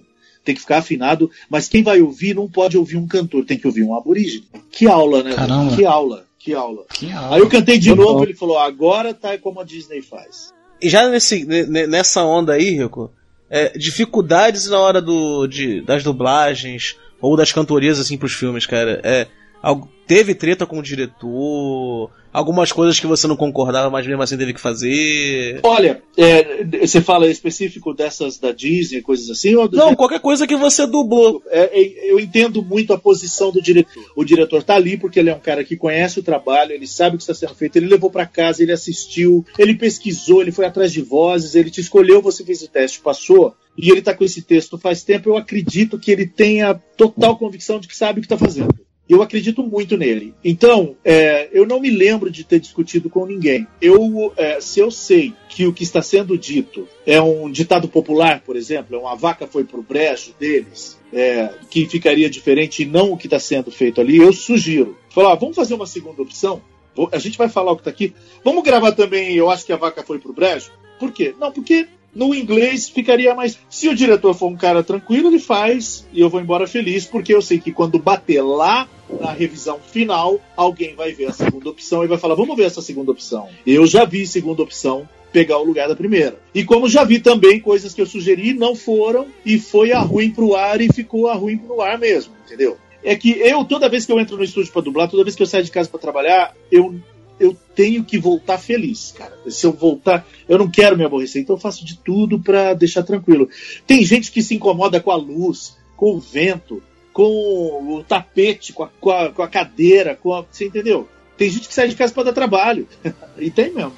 É, mas eu nunca entrei, eu nunca entrei no, eu nunca entrei numa com, com diretor nenhum, não. Eu, eu gosto de todos, sou muito amigo de todos, e se eu achar pertinente, eu falo. Eu não vou para casa engolindo, não, e falar, puta, eu devia ter falado. Eu falo, sempre falo, sempre, sempre, sempre, sempre. E você acha que você é assim hoje pelo trabalho que, que, que você teve com o Ney Mato Grosso, por ele ser muito rígido, por ele ser muito duro com, com o, que ele, o que ele quer? O Ney não é rígido, o Ney é correto. Então é assim, é, eu quando cheguei, você imagina, né? Você chegar num trabalho e é só o Ney Mato Grosso que tá ali na tua frente, né? Só isso. E, é, só o cara. Sim, eu entrei para fazer uma coisa e acabei virando produtor do, do, do, do, do trampo lá. É, aí o que, eu, o que eu aprendi com ele é: vamos fazer o que está combinado, não me façam surpresas. É só isso. É, é para ser preto, é para ser preto, é para acender nessa hora, é nessa hora. Todo mundo tem que saber tudo o que acontece no espetáculo e nos camarins. Pronto. Por quê? Porque desse jeito o show vai acontecer igual todo dia. Sem novidade, sem surpresa, sem, sem desespero. Então, eu aprendi isso com ele. Eu vou fazer o que eu estou sendo pago para fazer e o meu melhor. Eu não vim aqui te, tra te trazer problema nenhum, nenhum. A gente veio para trabalhar. E o Ney, ele não é rígido, ele, ele é muito seco daquele jeito dele, ele é carrancudo, né? Mas é o estilo dele mesmo, porque se ele fosse aquela coisa rebolante o dia inteiro, ninguém ia aguentar também, né? Mas oi, taragada, oi, sou o Ney, para, para, moço, pelo amor de Deus, senta aí. Musical ao vivo, o dia todo musical. Não, cara, o cara é uma calça jeans e uma camiseta da loja mais simples e da loja mais cara ao mesmo tempo. Ou pode ser da, da, de uma lojinha simples do Rio, como pode ser da Itália, mas ele é uma calça jeans e uma camiseta. É o cara mais co, é o cara mais coeso que eu trabalhei, é o melhor patrão que eu já tive. É o cara mais, eu só deixei uh, de trabalhar com ele por causa da dublagem, que me consumia demais, eu não podia viajar tanto que eu tinha compromissos, né? Comecei a ter cada vez mais. E depois que eu parei de viajar com o Ney, o meu trabalho de dublagem triplicou. Eu comecei a fazer série que eu não fazia. Ninguém vai dar uma série para um cara que fica postando foto que está em Portugal. Verdade. Por exemplo. Né? Eu segurei ele nos dois ombros e falei, Ney, tenho que partir. Chegou a minha hora. Ele falou, pra onde você vai? falei, Ney, Ele não perguntou ator... qual é a série, não. Ele falou, qual é a série mesmo? Que filme é esse? Você é, é ele falou: Você é dublador. Eu falei: É, então, eu tenho que pôr o pé nessa profissão para valer, senão eu vou estar ocupando o lugar de alguém. Tá errado. Ele falou: Vai, vai, vai, pega teu bonde. Se você acha que é a tua hora, faça isso. Só não se despede. Não precisa falar tchau. Tem contato com ele ainda? Pra caramba, por e-mail, por, por WhatsApp também. É, vira e mexe eu vou no show, a gente se fala bastante. Já liguei para ele, é, é um cara excepcional, cara. É um cara. Show de bola, cara. Ah, o cara que abre a boca, pode parar de falar todo mundo que o cara vai falar uma coisa genial, certeza. Das mais simples às mais complicadas. Ele é, ele é muito. Ele é muito gente boa. Ele é muito gente boa. E me ensinou uma disciplina de carreira é, que eu era muito porra louca, né? Assim, é, vamos lá, uhul, se der certo, deu, se não der, deu. Não. Você está indo lá para fazer certo. Não é se der certo, deu. A sua obrigação é fazer o melhor que você puder. E bata seu pé para que isso aconteça. É. Caramba. Show de bola esse cara. É, muito bom, muito bom. É, era um patrão e um professor, né? Ele é, cara, ele é. Ele sabe cada fio que tá ali, ele sabe a luz que não acendeu na hora certa, ele sabe Ele- olha, ele conhece. Uma vez eu mandei um e-mail, ele falou: você tá nervoso? Falei, por quê? Ele falou: Eita. quem é que conhece letra de e-mail, velho? É Caramba. que reconhece? Falei, por quê? Ele falou: o jeito que você escreveu é uma pessoa que tá um pouco tensa, você tá nervoso? Falei, eu tô. Ele falou, então acalma e escreve de novo. Cara, a sensibilidade do homem é surreal. né? Surreal. Surreal. Reconhecer letra de. Caraca. Eu acho que ele, é, pelo, pelo, pela falta de vírgula e tal, eu tava muito nervoso. Eu tava tenso, escrevendo, ah, mandei pra ele. Ele me ligou. É, nossa, Quase um etimólogo. é, cara, é, de, de pô, foda, de, de digitação, né? É, Eu ia até perguntar, porque falaram que no início, mas você já corrigiu, disse que não, que ele era, não sei se é difícil, era rígido, né, com as pessoas, né? Eu ia perguntar se era nível Tim Maia, assim, se eh, era naquele naipe. Totalmente ao contrário, totalmente ao contrário. Porque assim, é, ele tem uma postura muito séria. O Ney é um cara muito sério, eu acho que a carreira dele deu isso a ele. Porque em cima do palco ele é uma pessoa muito provocante. Essa seriedade que o Ney tem vem lá do começo, que é quase uma defesa dele, assim, entendeu? Porque você quer chegar num lugar e ninguém vir falar com você, fica sério ali. Fecha, fecha tua cara aí. É, e, e ele tem muito isso, é natural dele. Mas é, isso é uma grande mentira. Você passou por isso, é outro cara que tá ali dentro. Não que ele seja dois caras, não é isso não. Mas é uma seriedade que é dele, cara. Ele é um cara na dele pra caramba. Fala pouco. Ele é muito profissional, no caso, né? É, porque existe o artista e a pessoa, né? É tipo isso, a pessoa que tá ali no dia a dia, o artista tá no palco. O Ney, ele, ele tem essa figura mais severa, assim, e tal, que é, uma, é, um, é um protetor dele também, entendeu? Faz bem pra ele isso aí. Mas, de forma alguma, eu nunca vi é, ele destratar alguém, levantar a voz com alguém, sair do, do, do- sair do lugar dele. Nunca vi. Ele é muito correto, cara, muito correto. Pelo contrário, ele é, é, de todas as pessoas que eu tinha ali, eu tinha muito, muitos amigos ali dentro, camareiro, pessoal de som. É, mas quando o, o bicho pegava dentro de uma produção, alguma coisa que deu errado, ou que eu sacava que estava complicado, era nele que eu corria. Era nele. E coisas da vida também. De sentar e falar, poxa, Ney, tô passando por uma situação assim. E ele dá conselho. Caramba, o Ney não é. Essa rigidez que dizem é, é do trabalho. Vamos fazer o combinado. Não tem que inventar nada. Ele não pode chegar lá e ter um tapete ali. Quem pediu esse tapete? Ah, achei legal. Não, você não tá pago para achar. Ah, Se, se você acha que é legal, me mostra no camarim e a gente vai conversar. Se ele achar que é legal, ele vai pôr. Muita coisa que eu fiz, ele pôs.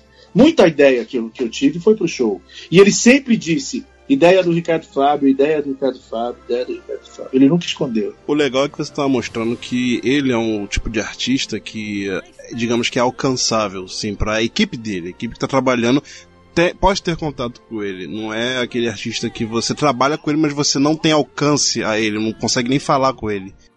Pelo contrário, ele quer ter esse contato porque ele quer saber quem é essa pessoa. Não, isso E o- é- isso é muito e o bom. Quanto ele, o quanto ele pode contar com ela, entendeu? E era assim: é, olha, Ney, nós vamos ter um show na quarta, depois viaja, tem outro na sexta, viaja, tem outro domingo.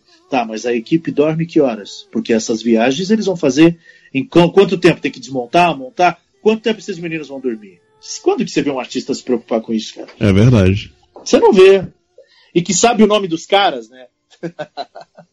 A equipe Sabe dele de é, vira, mundo. tipo, é uma família, né? Tipo. Pra caramba, e ele tá certíssimo. Porque ele tem que contar com todo mundo. Ele tem que saber que quem, quem vai botar aquela caixa naquele lugar virado para ele, na distância certa para que ele possa se ouvir, é o João. Ele tem que saber para ele falar: João, essa caixa tá longe hoje. Por quê?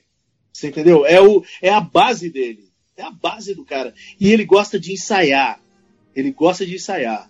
Coisa que tem muita gente que não dá a mínima para ensaio. É, ele é fantástico.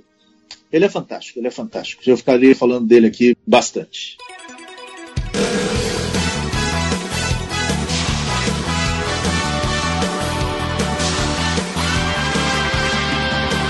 Só para uma pergunta assim minha.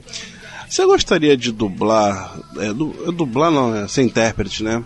De alguma outra abertura de um anime que você tenha visto, ou série. É série tem abertura cantada, hoje em dia não, né? Acho que não, né? Pouca coisa. E muitas ficam no original também. É, tipo, mas um anime, por exemplo, que você viu assim, tu, Ó, pô, um anime esse termo. que até, até quem cantou foi o Rodrigo Firmo, mas é uma música que eu gosto demais, que é o Xalá Red Xalá. Uau. Eu gostaria de ter cantado essa, eu já falei isso pra ele. Mas aqui você tem a oportunidade de dar uma palhinha para a gente de ralar, xalá, xalá, xalá, baraxá. Agora com vocês, Grande Rico, canta com a gente. Garoto! Tá vendo ouvir isso?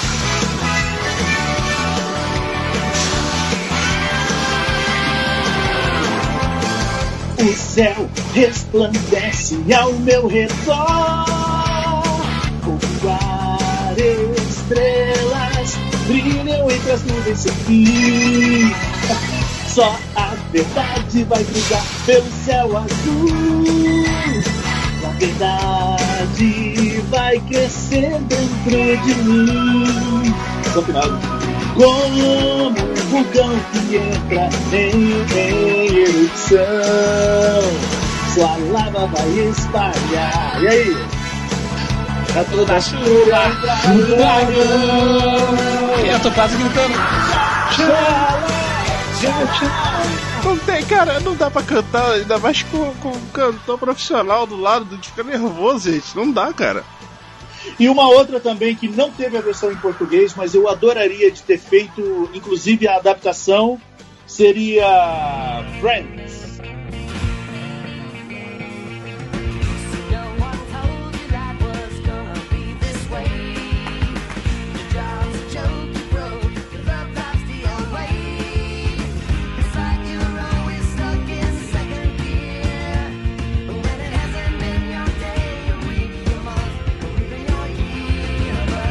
I'll be there for you.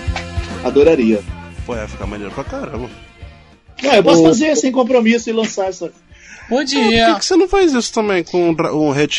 É porque o Rico, canal? ele, tá- ele tá acostumado a fazer back vocal na música dos outros no YouTube. Isso ele gosta de Não, fazer. ele, ele gravou, ele Ah, gravou o GT Peguei lá. você, né, Rico? Peguei Verdade, você, Rico. é. Peguei Ah, você, Rico. danadinho, É é? verdade. Bonito, É né? verdade. Eu fiz com o mesmo cara duas vezes, né? Eu tô provocando ele.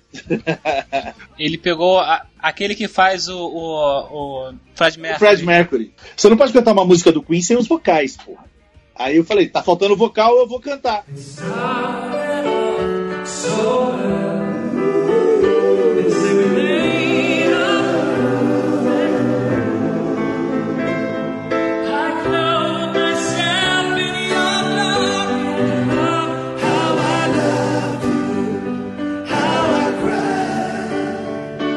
Cantei duas já. Cantei duas Muito bom, dele. ficou Marquei perfeito. se Vo- Você grava um vocal Ah, é muito bacana. perfeito, cara. Você é, é, é- Eu não sei se eu, vou- eu não vou comparar você com o Leonardo Gonçalves, porque são coisas distintas, são pegadas diferentes, mas você faz um trabalho de vocal, de vocalizes, muito parecido com o Leonardo Gonçalves faz nos CDs dele. Não sei se você conhece o Leonardo Gonçalves, já ouviu falar nele? Não, de que segmento? O que, que ele faz? O Leonardo Gonçalves ele é um, um cantor gospel e ele é muito puxado para o black music. Ele, o, Ah, tá. Os meslismas dele são sensacionais. Ele é muito difícil de, de ele errar uma nota, é muito difícil. Ele é bem E- afinado, então. É, ele é muito afinado. E ele, no trabalho do disco dele, ele tem. Ele, ele consegue dividir todas as vozes e ele mesmo faz todas as vozes. Ele divide tudo e grava tudo. Cara, igual você faz Você no conhece- vídeo. É, mas quem são meus mestres? Queen, que eram aqueles três caras fazendo tudo, quatro, cantando Uhum. todos aqueles coros, dobra, dobra, dobra. Prince, que fazia todos os coros de tudo quanto é música dele, ele cantava tudo. E Michael Jackson. O Michael Jackson, ele tá em todos os coros da música dele. É, então, eu aprendi com esses caras e aprendi a dividir voz dentro da minha cabeça, né? Caramba. E, e aí, quando eu, Eu coisas acho interessante. Desculpa. vocal- Ah, Desculpa, eu te falar. cortei. Pode Eu acho muito interessante que você pega não só a terça e a quinta, mas você. ele- Ah, não, abre, É, abre, você abre eu faço. muito, você abre, parece que você pega faço- todo o acorde, você pega a oitava, você pega a décima primeira e a- e a décima terceira. Não, e uma coisa que eu faço que é. Eu, eu gravei muita coisa pro, pro Boi de Parintins esse ano, que eles têm que apresentar as toadas pro Conselho de Arte, aprovar a toada, e aí sim ela vai ser gravada pelo, pelo cantor oficial, pela orquestra, e vai entrar no disco. Mas pro compositor oferecer a música, ela tem que estar bem gravada. Então eu gravei oito esse ano. Caramba. Aqui em São Paulo. Eu, eu mandei para eles. Então eu gravava assim 10 canais. E o cara que pegou o projeto que, que, me, que me convidou para fazer também. Ele falou: Meu, os canais, as vozes, não só as notas, parece que é outra pessoa cantando. Então, assim, eu mudo o jeito de emissão de voz também. O timbre muda também. fique- Muda, porque se você dobrar igual, uma anula a outra. A soma não acontece. O que tem um coro? São 10 pessoas, cada uma tem um timbre diferente. Cada uma tem uma abertura vocal, uma caixa torácica, tipo, o formato do rosto. Isso tudo influencia para a voz ser diferente, né? Então eu mudo isso também, o que dá corpo, né? Você imagina ali, você fala, aí tem mulher, tem, tem gente loira, tem gente de olho azul, tem japonês. e é nada, é tudo enganação, tudo Você mentira. É uma pessoa só.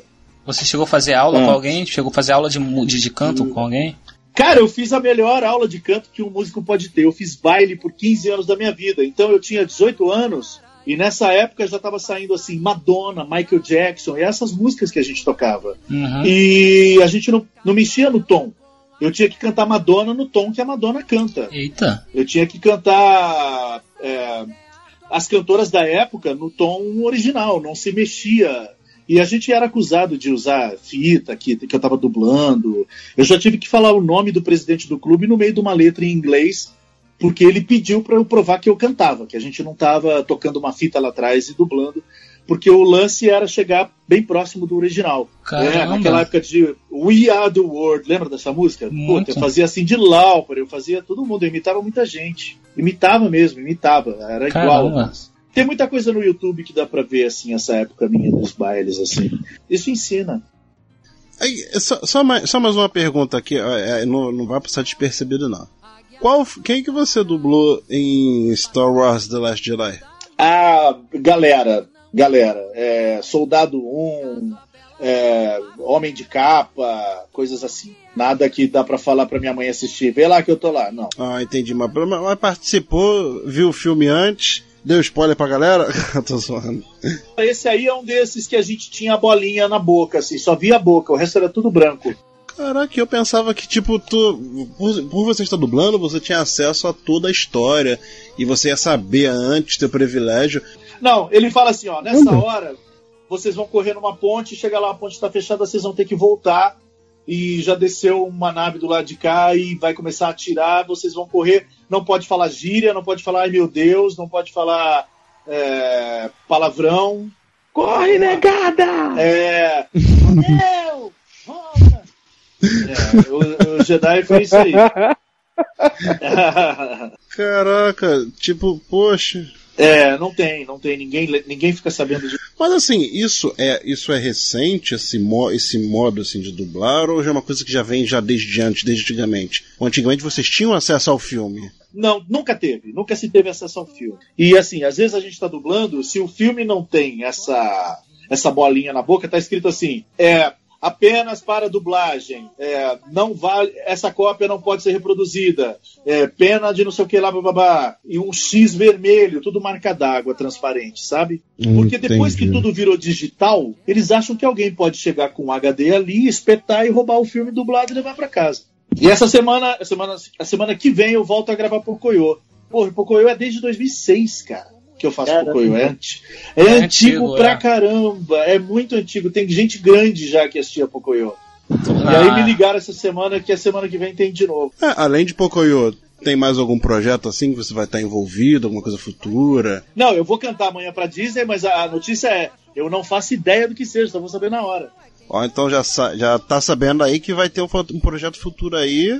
Ricardo Fabiano na Disney de novo, hein? Ó, fiquem espertos. Fala com a gente chegando na Olha o frente. privilégio aí. é, a gente conta depois que sai, né? Depois que sai. Tem coisas que dá pra contar. Quando é pro canal Disney, tudo bem.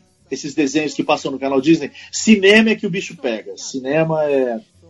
É muito bem cercado, assim. Aí eu falei pra ela, eu falei, ó, eu já assinei aqui a Bela e a Fera. Fiz um monte de foto, fiz filme. O que que acontece se eu, se eu burlar a lei e soltar isso tudo amanhã na internet? Falei, eu aqui, dublando a Disney. Ela falou assim, você faz ideia do que é ser processado pelo Mickey? Eu falei, não. Ela falou, então não queira. Não deve ser Então legal, cara. Deve ser um pouco chato isso, né? É, deve ser meio complicado, assim, né? Ele, ele vai te chamar de É Pluto, só no um mínimo. pouquinho só. Seu Pluto. É, seu Pluto. Seu- Olha lá, lá vem. Cadê a voz? Cadê o Pluto? Ouviu o Pluto? hein? Pluto? É o É o Mickey, é o Mickey. É o Mickey chamando Pluto. Há uma história que o Guilherme Bridge falou uma vez. Bridges, Bridges. Guilherme Bridge. Ele, ele falou que todo mundo sabe imitar o, o Mickey. O, você sabe, Rico, imitar o Mickey? Não, não imito ninguém. É, eu tenho, é, assim, eu já fiz isso a minha vida de música há muito tempo, né? É, e quando eu tava no Ney, eu passava o microfone para ele, eu ensaiava um músico, eu cantava meio aproximado dele para as pessoas da banda não estranharem uma voz diferente cantando. Mas eu tenho, eu não, não, não tenho essa, eu não faço Silvio Santos, eu não, não faço, não, não tenho essas manhãs, cara. Quero arder. Quero arder.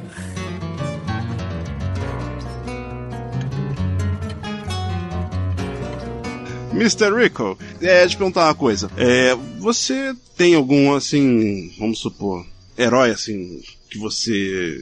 Da sua infância, que tu falou, pô, aquele, aquele, naquela época aquele é meu herói. Tipo, hoje em dia você tem aquele pensa, poxa, seria maneiro se eu pudesse dublar ele, sabe? Se eu já fosse dublador. Assim, herói da época que você não era dublador, sabe? Você nem sonhava com isso, você só assistia e, e ficava fascinado, tá ligado? Vendo assim, caraca, que maneiro, porra, sabe? Eu, assim, eu assistia muito as coisas da minha época, que são bem antigas, né? É, eu notava que às vezes mudava a voz e isso me incomodava, mas eu não tinha essa percepção da dublagem mesmo, assim, de querer dublar alguém. Não sei, hoje vendo, talvez a família Dinossauro eu gostaria de ter feito alguma coisa ali. Lembra da família? Não, é, mamãe, lembra Claro daquilo? que lembro. Então, Não, lembro. tinha o Bob, que era o filho, o filho- É, isso é maravilhoso, cara. O Bob era o filhão descolado, eu queria ter feito ele, talvez. Mas se tem um cara que eu acho que quem dubla é daqui de São Paulo até, eu não vou saber te dizer realmente o nome do cara de verdade, o dublador, eu não quero saber para não ficar com raiva dele. Eu queria dublar o Jack Black em qualquer Jack filme. Black. Que fez. Ele fez King Kong maravilhosamente bem. Eu Ah, sei quem é agora. Não, desculpa, tem Jack Black, eu. Ele tem uma banda de rock, ele tem Tá música na vida dele. Tem. E se você olhar, fala, tem um Ricardo Fábio nesse cara. Digita aí Jack Black, você vai ver quem é. Sim, eu sei quem é. O pessoal me chama Sim, de sim, eu Black sei Jack. quem é. O Ten Tenacious D, né? Tenacious D também. Escola do Rock. Escola do Rock, tu ia gostar. Tu ia gostar, tu ia cantar o tempo todo. Gostaria muito de fazer, de dublar esse cara. Mas ele não caiu na minha mão. Eu vou mandar sequestrar o dublador dele, vai sumir com o cara. Vai pro ar isso, hein? Vai, pô, não vou cortar não. hein? Ah, pode pôr. Aí o cara some, né? Imagina. Então, mas eu não tive herói. Eu vou falar aquela coisa clichê, meus heróis meus pais, blá, blá, blá, blá, não dá pra dublar meu pai e minha mãe. É, mas de dublagem mesmo, é, o lance mais legal de, de- da- dessa época, de eu, de eu ver as coisas e, e hoje estar do lado dos caras, são os meus filmes de infância, né? Eu acho que, por isso que eu entendo o que o Dragon Ball GT causa nas pessoas. É a mesma coisa de eu encontrar o Baroli que fazia perigo, perigo, era o robô do Perdidos do Espaço. Eu assistia aquilo todo dia, cara, todo dia, todo dia. Eu não, não deixava de assistir. E ele é, é parceiro. ele também? O Baroli dublava o robô. Caraca, dessa eu não sabia não. E eu gosto dele pra caramba. Aniversário dele hoje, inclusive. Eu sei, mas Opa! Já deu parabéns, pra ele Parabéns já. aí, hein? É, aniversário Não, dele eu hoje. não, eu não dei porque E eu outras coisas, e outros mais, né? Que você vai encontrar e fala. Você fala assim, eu dublava fulano de tal no túnel do tempo, que era tudo da minha época também. Aqui a nossa época é meio diferentona, assim. Então eu não cheguei a ter heróis, assim, não. É, eu assisti Speed Racer, que foi, acho que foi a primeira coisa japonesa que me pegou foi Speed Racer, eu adorava. Piratas do Espaço, assistiu? Não, se veio depois, não. Eu parei no Speed Racer ali, dei um pulo depois. O Speed Racer era fantástico, a música, puta, era maravilhoso aquilo. Achava demais, assim. Eu queria aquele carro, queria tudo. Mas eu nunca quis dublar o Speed Racer, porque depois que eu cresci, tudo mudou. Eu fui pra música. Depois que a dublagem apareceu, e aí eu fui conhecendo as pessoas, né? E meus ídolos estavam ali perto de mim, assim. Era meio complicado de eu puxar o tapete deles e falar, deixa eu fazer aqui o Anthony Hopkins no teu lugar. Não dá, né? Não daria. Não dá. É, então, e essas- esses figurões da dublagem já, já estão há muito tempo dublando, é difícil, né? Como é que eu vou fazer um, um- um, sei lá, um grandão aí? É difícil? É, você poderia ter Difícil. pego o Hulk. Pegar os novos que estão O chegando. Hulk, o Hulk poderia, ele é grande. Ele é grande. É, mas tá verde. Não pode ir embora, Rico, antes de fazer o Butters do South Park. lembra de fazer? Lembra mas é? eu não, eu não lembro, cara. Que isso? Nossa, cara. Puxei muito. Cara, você me investigou. Peraí, deixa eu ver. Nossa, eu não lembro como era o Butters. Ele falava tremido, tadinho. É. É. será que eu posso. se- Será que eu posso brincar com vocês? É, a gente pode ir pra escola juntos. Porra, ele só queria ajudar, coitado. E só Puta, sofria. cagavam ele todinho. Nossa, uma vez eu fiz um também que ele, o pai dele vendia café, ele tinha uma, uma moedora de café. O moleque era pilhado, cara. Ele falava assim o dia inteiro, ele não parava de falar porque ele tomava café o dia inteiro na casa dele, era café de manhã, de tarde. tomava... Nossa, velho, desespero. Acho que mataram esse moleque, eu nunca mais ele. Do caralho, South Park era do caralho. Gostou de dublar ele, do café? Ah, era legal, chapado. Eu tomava café no olho, assim. Tipo, pingava café no olho pra dar o clima, né? Pra ficar. É, eu fiz Beavis and Butthead. Vocês lembram disso? Sim. Que era da MC. Sim. É. e eles falavam perto do microfone, davam umas estouradas, era bom pra caralho. Eu fiz um teste uma vez pra eles e não vingou. Não foi du... Eles iam redublar. E aí não rolou. Poxa. Eu fiz o teste pra um deles Ué. e o Eduardo fez pro outro. Ué, seria maravilhoso. Isso aí, aí tá, eu tô te respondendo uma pergunta que você me perguntou há pouco. É, esse tá aí um que eu gostaria de ter pego e ter feito, se rolasse, redublar Beavis and Butthead. Putz, Seria do caramba. Aquilo era foda. Era o nonsense fudido ali. Muito bom.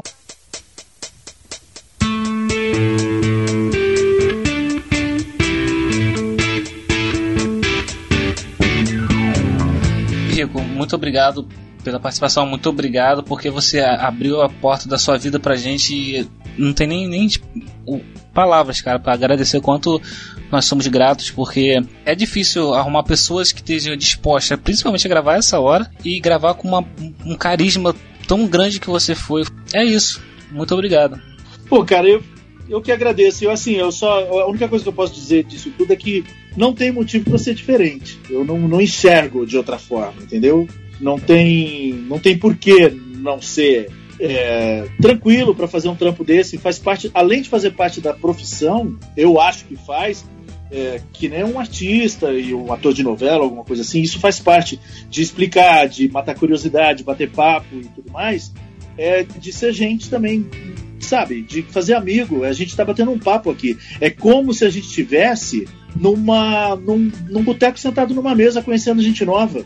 É que a gente tá numa outra numa outra de um outro fazendo isso de um outro jeito, mas e a gente pelo que eu tô vendo, a gente não bebeu nada, eu acho, né? Mas é a Não, mesma não, coisa. não. É a mesma coisa que o Randall tivesse apresentado a gente. Olha, você aqui é meu amigo, meu amigo. Senta e bate papo. Acabou, velho. É só isso. Não tem que agradecer nada. É, é, para mim é uma coisa muito natural mesmo, assim. É, é, eu que agradeço vocês terem me chamado para bater esse papo e não importa que oração. Não importa que oração. Cara, é, primeiramente, agradecer mais, mais uma vez, agradecer a Deus aí pela oportunidade de poder deixar, dar a de deixar essa pessoa maravilhosa conversar com a gente hoje, trocar ideias, trocar figurinhas, trocar experiências bem legais, né? Agradecer a galera aí que tá curtindo aí a página, curtindo o site, curtindo tudo. Estamos aí, firme e forte, pura alegria. Rico, um abraço pra ti, cara. Obrigado aí pela moral. Então, eu gostaria de agradecer pelo tempo que ele doou pra gente, tá ligado? Tipo, não é fácil o cara parar a agenda dele e encaixar a gente num, tempinho assim, vai, que às é o descanso dele, sabe? Podia estar dormindo, descansando pra amanhã voltar ao batente. Mas não, doou esse tempinho pra gente, cara. Então, pô, muito obrigado aí por ter dado essa oportunidade pra gente poder te entrevistar, conhecer a pessoa, Ricardo Fábio, rico, né? O cara que cantou a música do Dragon Ball GT, que todo mundo, caramba, vibrou na época. Que isso? E hoje em dia tá cantando a segundo encerramento do, do Super, cara. Fez o, o, Aaron no, no, no Game of Thrones. Cantou as músicas da Moana, do, do da Bela e a Fera. Vai estar envolvido num projeto futuro aí, caraca, tipo, bicho, surreal. Sei lá, eu, eu particularmente agradeço muito. Muito obrigado pela oportunidade. É uma honra pra mim, rapaz. Que nada. Tá tudo certo. É, é- é- isso tá, faz parte do meu, do meu trabalho mesmo. E é, é- é- você fala, ah, ele ficou acordado até agora. Meu, eu ficaria mais se precisasse. É que eu também tô cansado, vocês estão. O dia amanhã é puxado, mas a coisa é, é, é tão boa de se falar. O, o trabalho da gente, dublagem, música, é tão legal que eu não sei nem que horas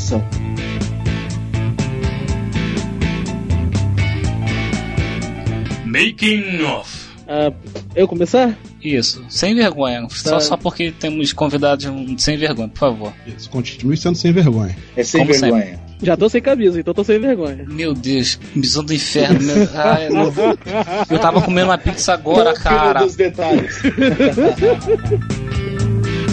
imagina, ele é o cara que, que fez a voz da música quando a música ainda estava sendo composta, entendeu? Ele Senhor Rico, de- desculpa interromper, tem como você repetir essa parte? Porque alguém tossiu aí, aí vai ficar na gravação essa parte. Desculpa. Tá, pode deixar. Eu vou tossir no mesmo momento que ele.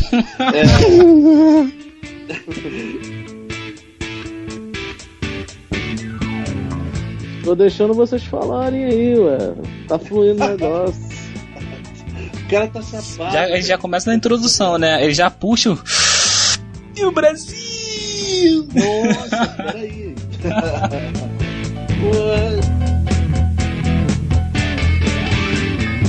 Eu tive uma, uma revelação esses dias muito chocante. Passou na Kodak? do Churato.